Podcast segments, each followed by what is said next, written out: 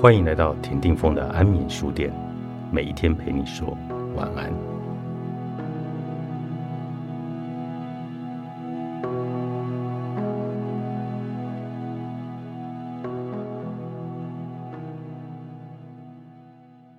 并非所有的内疚都是假的，有时候我们就是错了。至于放下真内疚的唯一方法，就是要有足够的谦逊、勇气和正直。来对抗它。我们之所以很容易感到内疚，是因为这有助于让我们的价值观与行为保持一致。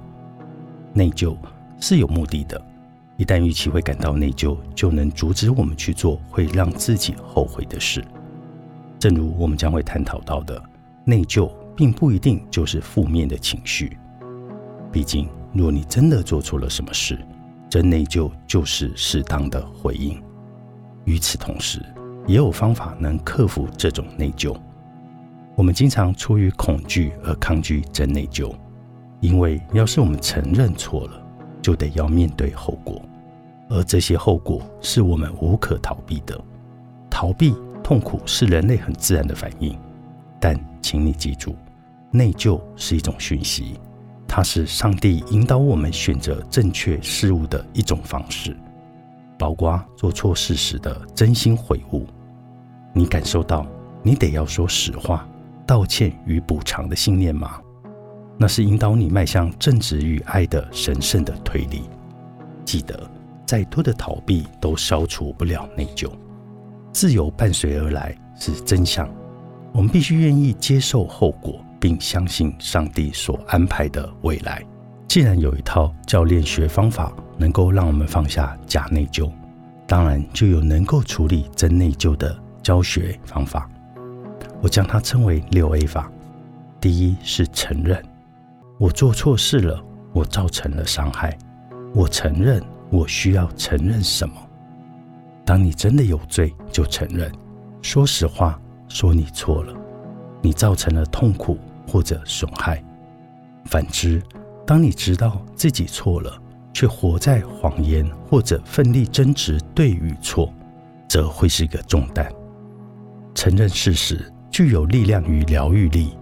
在这个步骤中，我们需要的是谦逊。你必须承认自己的不完美，自己的过错，并愿意为自己的行为来负责。第二，评估我造成了什么伤害。我违背了什么样的价值观、原则或者期望呢？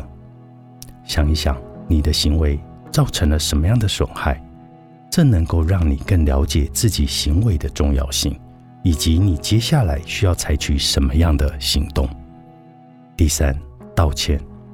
我该向谁道歉？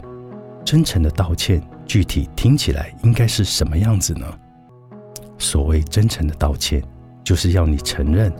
说出自己做错的事，这件事如何影响对方？你愿意怎么样去偿还这个罪债？以及你会做出什么样行为上的改变？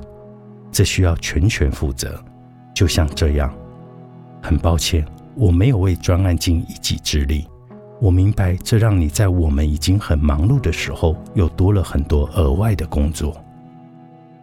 四、弥补，我可以补偿吗？怎么做？如果不行，要做什么才能阻止进一步的伤害或者损失？我应该承担什么样的后果呢？做错的事不见得总是能够被复原的，但是只要有可能，就应该尽可能的使它复原。若是有办法能够确保这件事不会再发生，那么就要这么做。若是有你必须要承担的后果，就去承担。适当的时候询问你如何能够补偿对方。五、调整行为，我能够从中学到什么教训？我要怎么改变未来的行为，才不会又发生相同的事？真心悔悟的人会改变自己的行为，这是你真心道歉的证据。必须要改变心意，不再重踏覆辙。或者以同样的方式对别人造成伤害，吸取教训，并且改变自己的行为。六，接受宽恕。我会原谅自己吗？我会接受上帝的宽恕吗？我会请求被我伤害的人宽恕我吗？我们都会做需要被宽恕的事。如果你真的完成了前面五个步骤，那么就等同于你已经准备好进行最后一个步骤了。接受宽恕，代表你接受了自己失败、搞砸了，但是上帝依然会无条件的爱你。可能有后果得要承担，但是你被原谅了。原谅你自己，接受上帝的宽恕。要是你有幸被你伤害过的人的原谅，请带着这份真诚的感激，接受这样的仁慈与恩典。你没错，为什么要觉得抱歉？作者：维拉利·波顿，采石文化出版。